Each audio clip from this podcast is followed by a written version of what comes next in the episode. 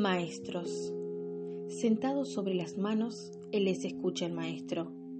Lo oye hablar de batallas y de mapas de un mundo que solo conoce por fotos. Se le mueve la hoja en el intento de calcar y el maestro se acerca para ponerle un pedacito de cinta scotch y que se quede quieta.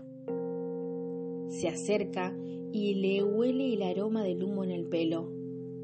Le mira las manos paspadas de frío y el gesto concentrado con que aprieta el lápiz. El perfume lo lleva a su niñez de rancho y brasero, de pan casero y mate cocido dulce, de la madre aventando las brasas con su boca de manzana y el rescoldo.